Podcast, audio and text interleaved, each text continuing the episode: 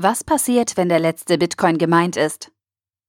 Ein Artikel vom BTC Echo, verfasst von Alex Roos. Bitcoin ist eine deflationäre Währung. Die Geldmenge, also die Anzahl aller Bitcoins, ist limitiert.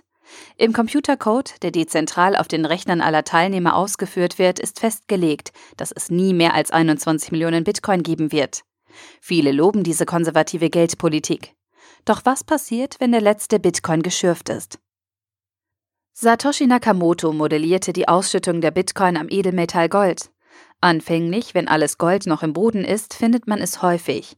Je mehr zutage gefördert wird, desto weniger verbleibt im Boden. Weil Gold eine endliche Ressource auf der Welt ist, nehmen die Goldreserven im Boden stetig ab. Irgendwann ist alles Gold in den Händen der Menschheit und kein neues Gold wird gefunden. Dieses Prinzip wendete Satoshi auf Bitcoin an und programmierte es in den Bitcoin-Code. Als der Genesis-Block im Januar 2009 gemeint wurde, war die Belohnung 50 BTC. Satoshi spezifizierte, dass sich die sogenannte Coinbase alle 210.000 Blöcke halbiere. 210.000 Blöcke entsprechen ungefähr vier Jahren.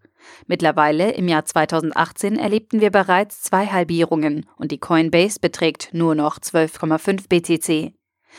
Die Coinbase ist nur ein Teil der Belohnung für Miner. Der andere Teil sind die Transaktionskosten der Sender. Das Validieren einer Transaktion in einem Block kostet den Miner Energie. Deswegen muss man die Miner für ihre Dienste bezahlen. Jeder Transaktion wird deswegen eine Gebühr beigelegt, die sich der Miner, der die Transaktion in einem Block verarbeitet, für sich beanspruchen kann. Weil der Platz in einem Block endlich ist, stehen alle Sender untereinander im Wettbewerb und ein Markt für Transaktionsgebühren etabliert sich.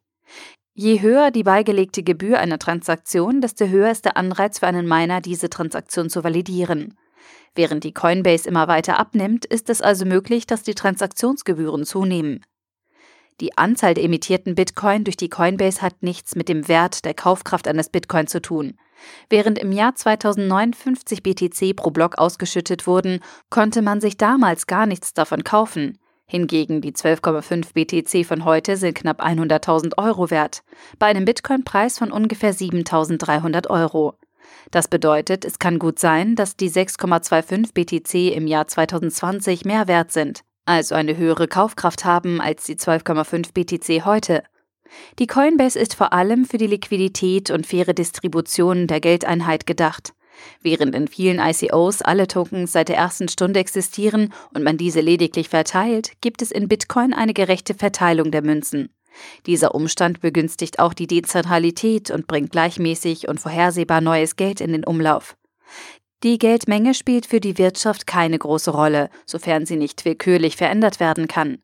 Die Geldmenge als Konstante zu betrachten, bringt einen großen Vorteil. Die Kaufkraft steigt.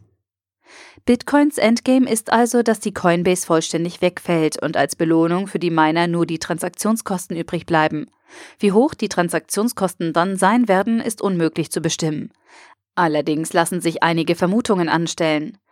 Auf der einen Seite etabliert sich durch Marktkräfte ein Preis für die Inklusion in die Blockchain, auf der anderen Seite stellen die Energiekosten für die Produktion von Blöcken eine Untergrenze dar.